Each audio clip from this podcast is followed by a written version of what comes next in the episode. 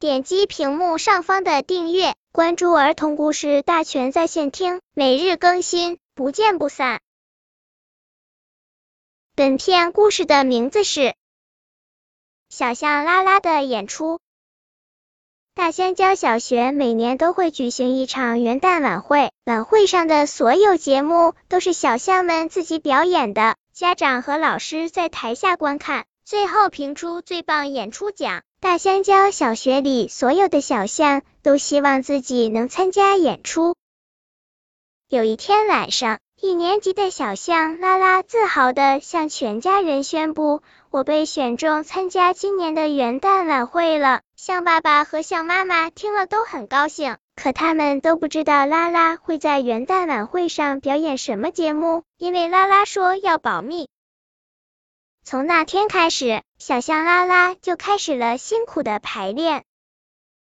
拉拉难道会参加危险的杂技表演？因为在第一个星期里，他一直在练自己那长长的鼻子，用鼻子开门，用鼻子拉窗帘。拉拉难道会参加舞蹈表演？因为在第二个星期里，他一直在练猫步，走路无声。拉拉难道会当主持人？因为在第三个星期里，他拿着一本详细的节目安排单。在反复的熟悉每一个节目的开始和结束。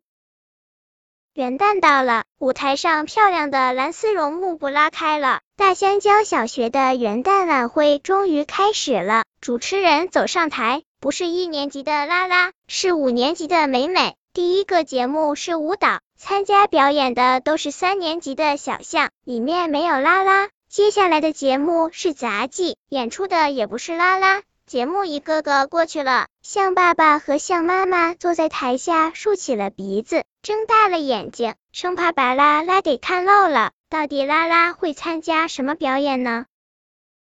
快看，快看，小品里那个木偶会不会是拉拉扮的？象爸爸说，有可能，可惜穿着木偶服，看不到脸啊。象妈妈说。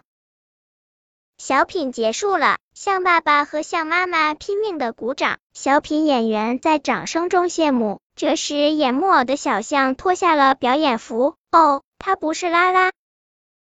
快看，快看，那躲在礼物车里撒糖果的会不会是我们的拉拉？有可能，可惜躲在礼物车里，看不到脸啊。新年歌合唱结束了。糖果发完了，象爸爸和象妈妈拼命的鼓掌。礼物车里撒糖果的小象蹦出了车厢，向观众致意。哦，它也不是拉拉。舞台上漂亮的蓝丝绒幕布合上了，节目演完了，大家开始等待着今年最棒演出奖的揭晓。小象拉拉找到了台下的爸爸妈妈，高兴的说：“爸爸妈妈，我听到你们鼓掌了。”象爸爸和象妈妈不好意思的问儿子：“你到底参加了哪个节目的表演？我们怎么找不到你啊？”我每个节目都参加的，你们真的没有发现我吗？没有。这时，主持人从蓝丝绒幕布里走了出来，宣布：经过老师们的评选，今年获得元旦晚会最棒演出奖的是拉姆园小象拉拉。